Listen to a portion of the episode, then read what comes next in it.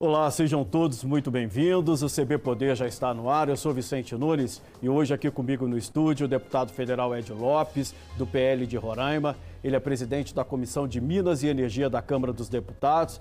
Participe do programa mandando as suas perguntas nas lives do Correio no Facebook, no Twitter ou no YouTube. Lembrando que o programa é uma realização do Correio Brasiliense e da TV Brasília. Bem-vindo, deputado. É uma honra tê-lo aqui conosco.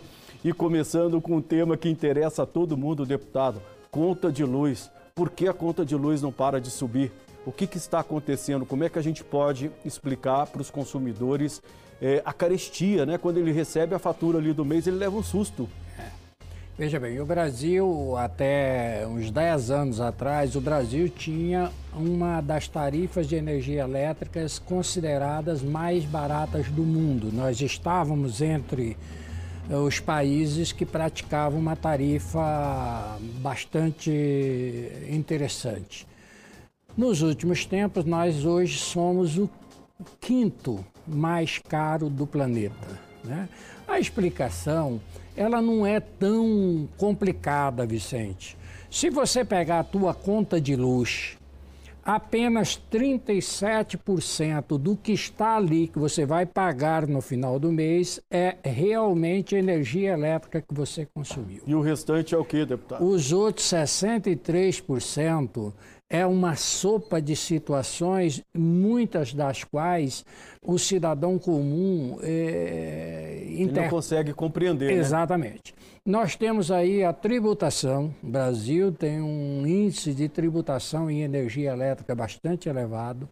Aí nós temos a situação do furto de energia. Quando a empresa distribuidora aqui de Brasília ou de qualquer lugar do país vai fazer a sua planilha para aplicar o reajuste, ela calcula quanto é de energia que está sendo furtada, quanto é de energia que não estão pagando, quanto é de energia que ela está perdendo na transmissão, isso vem da transmissão e da distribuição, soma-se isso, joga em cima da tua conta de luz e distribui para todos os brasileiros. Então, mesmo quem paga a conta de luz em dia, paga pelo gato. Isso é um absurdo. Que é o que a gente chama de gato, né? O Isso é um absurdo. Ô, ô, Vicente, eu sempre uso o seguinte: você já imaginou o primeiro-ministro japonês convocar uma cadeia de rádio e televisão para dizer para o povo japonês: olha, a partir de hoje tu vai pagar, tu aí, que paga a tua conta de energia em dia, tu vai pagar para quem não paga. Tu aí, que não furta energia, tu vais pagar a energia de quem está furtando. Imaginou um absurdo desse? Nós aqui ainda temos. E isso não é pouca coisa. Só o furto de energia no estado do Rio de Janeiro daria para iluminar o estado do Espírito Santo ou Florianópolis, em Santa Catarina é um absurdo. Por que, que isso é numa crescente, Vicente? É porque a empresa distribuidora, ela sabe que ela não vai tomar prejuízo ela sabe que o furto de energia vai ser compensado na conta dos demais. E aí há assim como que um meio marasmo no combate, primeiro ao furto de energia, a inadimplência e a perda da energia no Brasil é algo inaceitável. Mas isso é injusto com quem paga a conta em dia, né? Exatamente. Sobretudo porque tem as empresas também que de uma certa forma o consumidor ele paga duas vezes, né? Ele paga a conta de luz dele e depois paga a conta de luz das empresas, né? Porque elas também repassam isso para os preços quando a gente vai consumir qualquer produto delas, né? Exatamente. Em termos percentuais, a média brasileira dessa situação que reputo como inadmissível é a média é de 18%. Mas nós temos estado como o estado do Amazonas que chegou a 40% entre energia furtada, inadimplência e perda na transmissão e distribuição.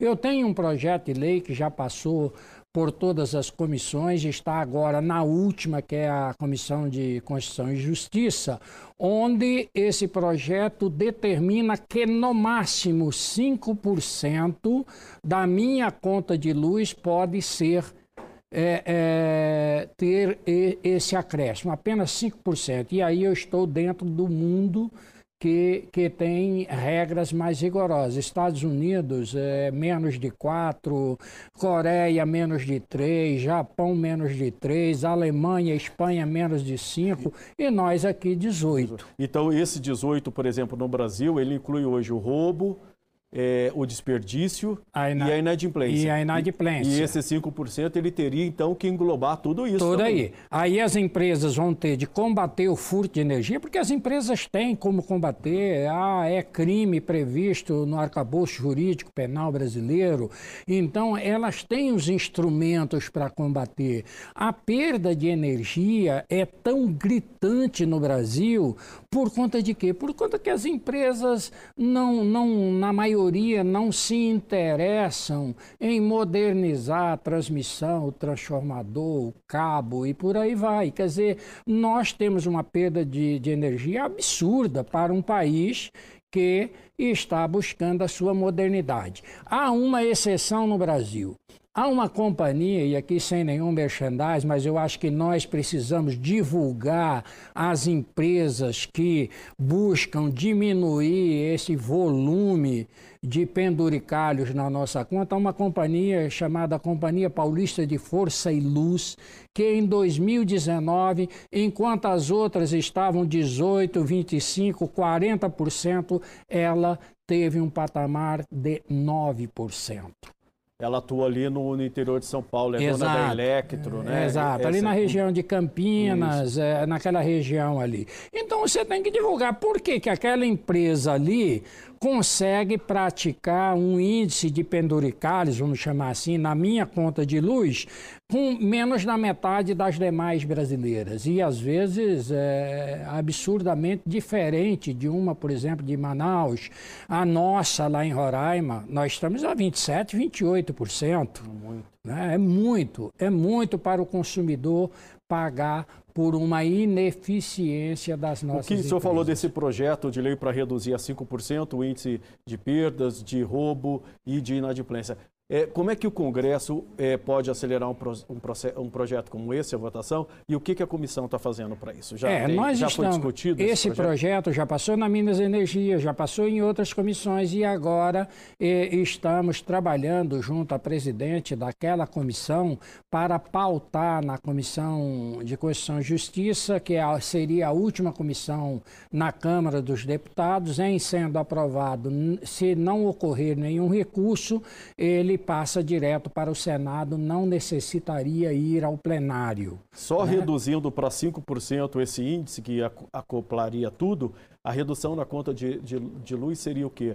Se a de, gente, em a... média, 13%. 13%. Em média, 13%. Mas nós poderíamos pegar o estado do Amazonas, que chega a 40%, aí nós estaríamos falando de 35%. Você pega Roraima, que está acima de 20%, quer dizer, esse diferencial já seria uma economia extraordinária para o consumidor de energia elétrica brasileiro. Pois é. E além desses penduricários, é, deputado, o senhor também falou da questão dos tributos, né? Os Sim. estados tributam muito a conta de luz, energia, telecomunicações e combustíveis se tornaram as principais fontes de tributação de estados. Sim, veja é? bem. O, o, o, sistema tributário brasileiro é, é, ele é criminoso do ponto de vista de justiça social. E esse sistema foi sendo criado ao longo dos anos por quê? Porque o sistema nossa União vai aos estados e municípios e traz tudo para cá, para o Tesouro Nacional. Depois fica distribuindo através das emendas dos deputados, através de um programa, através de um incentivo, vai distribuindo no conta-gota e de forma desigual e absurdamente injusta a redistribuição do bolo juntado aqui em Brasília. Aí os estados, a Constituição permitiu o Estado legislar sobre o quê? Ah, sobre tributo você pode, é, você tem o ICMS como a sua principal fonte de arrecadação. Aí os governadores dos estados com uma folha de pagamento crescente, com, com, obrigações crescentes, porque nós aqui no Congresso Nacional, nós somos useiros e vezeiros em aprovarmos leis que a sociedade bate palma, mas nós aprovamos aqui e mandamos a conta para o prefeito. Pois é, mas alguém tem que pagar. Né? Alguém né? tem que pagar. Aí a, a, o resultado é isso. O que, que precisa? Precisa nós pararmos tudo, fazermos um grande trabalho no Congresso Nacional para nós reequilibrarmos o sistema tributário nacional, para que o governador lá daquele estado, como o Rio de Janeiro, não necessite tributar a gasolina em mais de 30% da gasolina do Rio de Janeiro a ICMS. Então, nós precisamos resolver. Essa reforma que está aí colocada, né? Já foi apresentado o relatório final pelo deputado Agnaldo Ribeiro. O governo prefere votar a reforma de forma fatiada. Ontem também ficou acertado isso entre os presidentes da Câmara e do Senado. O senhor acha que esse é, é o modelo e tem chance de passar alguma coisa de reforma tributária para dar um alívio para os consumidores esse ano ainda? Veja bem, veja bem, a, a fatiar a proposta eu acho que não é a melhor das ideias. A ideia melhor seria nós, nós apreciarmos o conjunto para saber quem estaria perdendo, quem estaria ganhando nessa nova discussão. Todavia, no Congresso Nacional, quando a matéria é muito complexa, é quase que impossível você andar, você aprovar alguma coisa sem ocorrermos no fatiamento. Se nos resta apenas a alternativa do fatiamento, vamos ao fatiamento. Agora, nós, principalmente é a bancada que defende os municípios brasileiros, nós precisamos estarmos muito atentos com, a, com essa divisão, com essa. Do bolo esse... de receita. Exatamente, né? exatamente. E, e, os estados, por que não chega a um acordo é, é, na questão do ICMS? A primeira pergunta: o ICMS ICMS vai ser tributado na fonte ou, ou, no, ou no, consumo, ou no destino. E aí começa a briga dos estados produtores industrializados, São Paulo e outros estados, com os estados que não têm uh, o mesmo potencial de indústria. Quer dizer, é uma discussão muito difícil, muito complicada e Mas exigirá... importante para o consumidor, né, deputado? Porque não importante. dá mais né, esse sistema tão, é, tributário tão injusto. Né? Não, que ele do... tributa muito mais o pobre proporcionalmente sim, sim. do que o rico, né? Exato. O sistema brasileiro, ele foi, vamos dizer aqui, numa evolução ao contrário que nos levou a um momento de insustentabilidade do sistema tributário nacional é preciso nós resolvermos e qualquer coisa que venha resolver é melhor do que o que aí está. Agora, nós estamos no meio do exercício de 2021 com uma eleição batendo as Exatamente. portas. Eis aí mais um fator complicador para quem entende é. Congresso. Se não andar nada nesse, nesse ano, o ano que vem não sai mesmo. É possível. É. é. possível. Ano que vem é ano de eleições. É e aí é muito complicado, principalmente mexer em interesses é, de grandes setores, de estados, de municípios e da União. A União também está ali, não está querendo tirar nada, nenhuma papa da unha, Ainda como mais com os déficits né? fiscais que a gente vê, né? Exatamente. O, o deputado, a gente está é, vendo a situação, é, uma situação muito crítica nos reservatórios. Tanto é que o Brasil está acionando as térmicas Sim. que geram uma energia mais cara Sim. e mais poluente. Mas esse é é, é a reali essa é a realidade para não deixar o país parar. Mas, de qualquer forma, com a situação é, dos reservatórios nos níveis atuais e mais a estiagem que chegou antes do esperado, há risco de o Brasil sofrer um apagão? Eu, eu diria que o risco do país sofrer um, um apagão num, num, num, sistema em que é, aí algo ao redor de 65, 70% da nossa energia elétrica vem da hidro, ele é sempre possível. Né? Agora, é preciso que nós não tenhamos a pregação de um pânico, de uma catástrofe que poderia acontecer amanhã. Eu, eu, com os dados que nós temos na comissão, com os estudos que os nossos técnicos têm nos apresentado, não há no horizonte de 2021 nenhuma possibilidade de sofrermos um apagão, a não ser uma coisa pontual, como aconteceu no Amapá. Né? Porque o Brasil de hoje, Vicente, não é o Brasil de 2001, quando lá no, no governo FHC que ocorreu o apagão. O, o, o apagão né? O Brasil de hoje, se naquela época nós tínhamos quase 90% de energia vindo de uma, de, uma, de uma turbina hidro, hoje esse percentual caiu. E nós temos hoje uma diversidade de fontes de fornecimento de energia para o Estado brasileiro que nos permite uma relativa segurança. Então, 2021, não acredito que tenhamos nenhum sobressalto. É lógico que temos que, desde já, começar a queimar óleo diesel para economizarmos os nossos reservatórios, e isso vai pesar na conta de você que está nos assistindo. Por isso que a já avisou, inclusive, que a gente vai ter bandeira tarifária vermelha nível 1 praticamente o ano todo, né? Exato. Então, o, para os críticos das termos, da, da, da, nuclear e outras fontes, é o preço que se paga por você ter uma relativa segurança de que você vai ter energia. Porque a energia mais cara é aquela energia que não tem. E nós aqui, olha o absurdo que eu vou falar aqui. Nós aqui ainda estamos tendo sorte, olha o absurdo, por não estarmos crescendo no ritmo que deveríamos estar é crescendo. Porque se certo. isso estivesse acontecendo, aí sim nós já estaríamos faltando, com, com, aproximando a passos largos de uma deficiência no fornecimento. Porque a indústria ainda tem uma capacidade ociosa grande, né, deputado? Exatamente. Então, com a indústria não consumindo tanto quanto num processo mais forte de crescimento, isso dá um alívio. E a gente ainda está importando é, energia da, do Uruguai e da Argentina, Sim. né? O, o, hoje nós temos que levar em consideração, Vicente, que nós estamos atravessando o período mais crítico de estiagem dos últimos 90 anos. Né? Nós tivemos no passado grandes estiagens numa parte do país, mas chuvas é, substanciais em outras regiões. E neste momento nós estamos, com, com, com exceção de algumas áreas da Amazônia, nós estamos sofrendo os efeitos climáticos nisso tudo aí. Então nós temos que levar tudo isso em consideração. Né?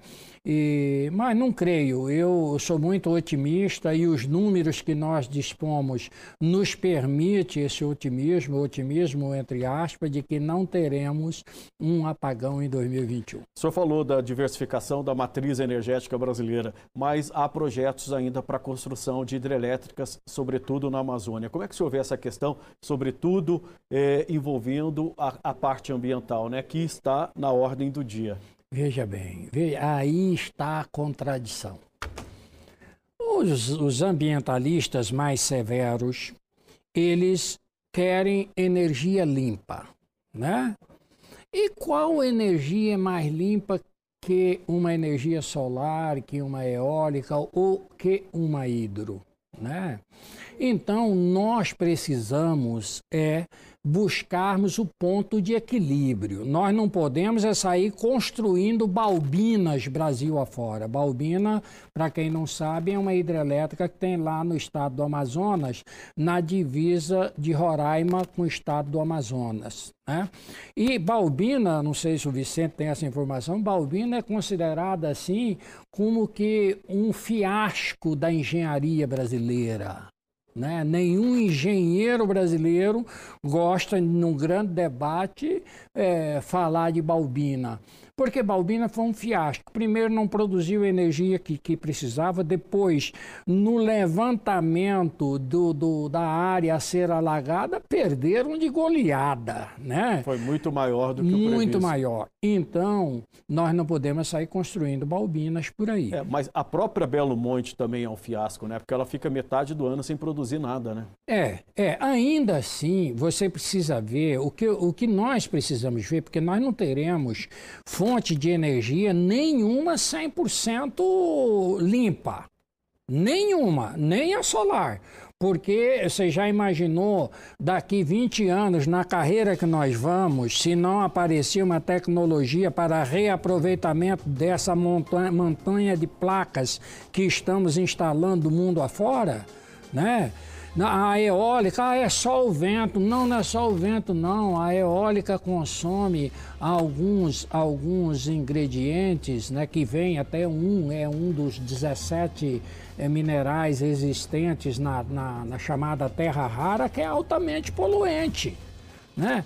A, a, a hidro, é, é, ela tem a questão de alagar e tal. Então, nós precisamos é ir buscando o, o melhor equilíbrio entre ambiente e a necessidade de termos segurança de energia elétrica. Deputado, eu vou pedir licença para o senhor um minutinho. A gente vai fazer um breve intervalo, intervalo, desculpa. O CB Poder volta rapidinho. Hoje aqui no estúdio comigo o deputado federal Edio Lopes, do PL de Roraima. Ele é presidente da Comissão de Minas e Energia da Câmara dos Deputados. Não saia daí, a gente volta já já.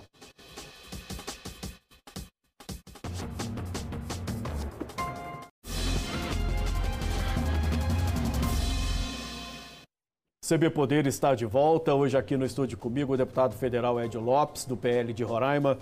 É, deputado, na sua comissão de Minas e Energia, é, além dessa questão da energia elétrica, a, o senhor trata também de mineração, né? E a gente está vendo um conflito enorme hoje em terras indígenas. E há um debate grande sobre a questão de mineração nessas regiões. Como é que está essa questão no Congresso? Esse Existe um projeto nesse sentido, né, de autorizar a, a mineração em terra indígena. Tem chance disso andar? Como é que o senhor está vendo essa questão? Veja bem, a regulamentação da mineração, da exploração de minério, porque quando você fala em mineração em terra indígena, o primeiro pensamento que vem é mineração de ouro, diamante. Não é. É a água mineral. Nós conhecemos comunidades indígenas que têm jazidas de, fantásticas de água mineral e não pode explorar, não pode explorar a areia. É, bom, todos os minérios, né? é, é necessário urgentemente disciplinarmos essa questão. O Brasil tem uma área extensa, enorme uh, de terras indígenas, onde o subsolo, por obrigação constitucional, pertence à União. E no meu estado, por exemplo, o estado de Roraima, é um exemplo que serviria para a maioria dos estados amazônicos. Né? É, nós temos ali comunidades indígenas em cima de fantásticas províncias minerais de todos os minérios que você imaginar. Ali, do jeito que está hoje, é o jogo do perde-perde. Todo mundo está perdendo. A União está perdendo? Está perdendo porque está saindo uma fortuna do, do, dos garimpos e das explorações minerais de todos os tipos que você imaginar, em todos os quadrantes da Amazônia, sem que a União receba um centavo sequer. Pior ainda, esse ativo fantástico está indo para o exterior sem a entrada das divisas correspondentes ao país. Então a União está perdendo. O garimpeiro está perdendo, também é outro grande perdedor é outro grande perdedor, porque eu, eu, eu, eu moro no estado há 40 anos convivendo com garimpeiros, meus vizinhos, meus amigos, meus eleitores. E pouquíssimos saem do garimpo com alguma coisa. Quer dizer, o custo, até mesmo porque é ilegal a mineração, o custo operacional é monumental. Né? Um litro de gasolina dentro de um garimpo custa 20, 30 vezes o que custa um litro de gasolina numa bomba. Né? O Quer sistema dizer, é, arcaico, né? Arcaico, Antigo, né? rudimentar, né? está se garimpando como se garimpava em Minas na época da Inconfidência. Nós estamos fazendo isso ainda em pleno século XXI. Poluindo, poluindo devastando. Aí, aí o garimpeiro perde, o meio ambiente, este é o maior perdedor dentro da cadeia de perdedores. O meio ambiente, o que estão fazendo na, nas nossas florestas e rios, na Amazônia inteira, é algo inaceitável. Pois é, deputado. E por gente... falta de regulamentação. E a gente está vendo agora essa violência nas tribos de etnia Sim. Yanomami. É, os caras com metralhadora Sim. partindo para cima dos índios, né? Aí, para concluir a cadeia de perdedores, aqui entra o maior de todos os perdedores, que é as comunidades indígenas, porque aí eu estou falando de vidas, aí eu estou falando de vidas, aí eu estou falando de transmissão de doenças, aí eu estou falando de corromper usos, costumes e tradições. Quer dizer, o pior dos mundos é o que está. Nós precisamos regular o parágrafo 3 do artigo 231 da Constituição, que há 32 anos está lá sem regulamentar. O dia que nós regulamentarmos, esse jogo do perde-perde passa a ser para o jogo do ganha-ganha. Por quê? Porque estando regulamentado, quem for explorar tem que uh, obedecer regras ambientais, regras tributárias, regras de relação e respeito às comunidades indígenas. Quer dizer, do jeito que está, não não dá. E projeto de lei nós temos. Nós temos o PL 1610, que é desde 95 foi aprovado no Senado, veio para a Câmara, até hoje não se conseguiu Não há interesse político, né? Isso. Há um outro projeto que o governo Bolsonaro mandou no começo do seu governo e que até hoje sequer foi designada uma comissão especial ou distribuída nas comissões. Quer dizer, é, é, é uma coisa que só nós mesmos é que podemos aceitar esse estado de coisa. Pois aí, a gente está vendo agora, né, deputado, a questão questão do, do crime organizado Sim. entrando no, no, garimpo, né? Sim. A gente já vê facções do PCC e do Comando Vermelho é. atuando na Amazônia. É, há muito sem tempo. nenhum contraponto, né? Exato. Há muito tempo nós estamos alertando autoridades do governo federal de que havia a, a incursão do crime organizado dentro das áreas garimpeiras. Né? Hoje, com, com os confrontos últimos registrados na área Yanomami, hoje não paira nenhuma dúvida de que essas organizações criminosas estão participando da exploração mineral no estado. Então, todo mundo está perdendo nessa história, Vicente. Todo mundo. O governo, o Congresso Nacional precisa urgentemente aprovar uma lei de exploração mineral em terras indígenas que tenha, que tenha equilíbrio, que respeite o meio ambiente, que respeite as comunidades indígenas, que respeite o poder público, porque lá é uma terra de ninguém. Pois é, isso aí é muito perigoso. E sobre desastres ambientais, deputado, o que, que está sendo feito pela comissão? Né? A gente viu uh, recentemente dois desastres horríveis, né? o de Mariana e o de Brumadinho. Até agora, muitas do, das vítimas não foram recompensadas dentro do que se esperava. Como é que a comissão está atuando nesse sentido? Nós temos é, nos atentado muito para a questão do que aconteceu, né, do que aconteceu e também na busca de soluções que venham nos evitar é, acidentes futuros. Né? Porque, na verdade, se você pegar Mariana e Brumadinho, o que ocorreu ali foi uma cadeia de, de omissões, não houve o, a devida, isso hoje está ficando cada vez mais claro, não houve a, a tempo e a hora, a devi, o devido acompanhamento da evolução daquelas lagoas de rejeito e das barragens. E isso foi por parte de Estado, de município, da União. Não adianta jogar a culpa só na mineradora. Né? Então, nós na Comissão de Minas e Energia e na minha gestão, nós estamos debruçados sobre essa questão para que possamos entregar ao país um arcabouço que venha dar garantias de acompanhamento, de punições mais severas é, desse tipo de acontecimento. Hoje, na sua avaliação, as leis são frágeis.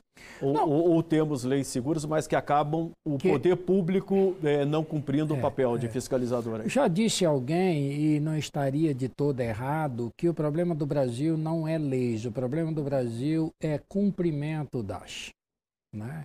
Então a gente melhora aqui, aperfeiçoa ali, um artigo é melhorado e tal, mas as leis elas existem. Né? Se, se fossem cumpridas ao pé da letra, muita coisa nesse país não estaria acontecendo. Deputado, tem um caso da Vale do Rio Doce, né, que agora a gente só chama de Vale, eu aprendi a chamar Vale do Rio Doce porque eu cobri a privatização da Vale, é sobre é, uma usina na, que foi soterrada lá pela lama de Samarco, né? no caso de Mariana, Mariana. É, a, a hidrelétrica Risoleta Neves. E a, aquela hidrelétrica não estava mais gerando energia e mesmo assim a Vale estava recebendo dinheiro por isso. A Vale já devolveu esse dinheiro? Como é que é? Veja bem, teve um, um jornal nacional de, de, de alcance nacional que noticiou essa matéria. E eu, como presidente, imediatamente apresentei um requerimento é, convidando a Vale para vir à Comissão de Minas e Energia explicar. Tem, tinha que ter uma explicação. Por que, que uma empresa que ela mesma foi a responsável pela, pela destruição de uma hidrelétrica também dela, porque a Vale tem 75% da Risoleta Neves, por que, que ela, cinco anos depois, seis anos depois, ela continuava recebendo por uma energia que ela não estava mais gerando? Isso não cabe na cabeça do cidadão comum. Exatamente. E nós fizemos isso. É, uma semana depois, nós fomos procurados por um diretor da Vale que propunha um entendimento para que a Vale devolvesse quase 500 milhões de reais. E devolveram? Bem, nós dissemos a eles, olha, não, aqui não é o fórum, o fórum é a ANEL, é, promovemos uma reunião da ANEL com os diretores da Vale, chegaram no acordo, assinaram já os protocolos iniciais para a devolução desses 500 milhões de reais, o que eu acho que foi uma grande vitória, não só da Comissão de Minas e Energia, mas como do Congresso Nacional, em termos intermediado o entendimento desta grandiosidade e dessa natureza. Beleza. Deputado, se deixasse, a gente ia estendia a tarde aqui falando, mas infelizmente o nosso tempo acabou. Deputado Ed Lopes, presidente da Comissão de Minas e Energia da Câmara dos Deputados, muito obrigado pela sua presença aqui no CB Poder. Com certeza, o senhor já está convidado para um próximo programa, porque ainda temos muito que falar, né, deputado? Assunto não falta. Muito obrigado. Nós é que agradecemos. O CB Poder fica por aqui. Muito obrigado pela companhia. Se puder, fique em casa. Use máscara. Até a próxima. Tchau.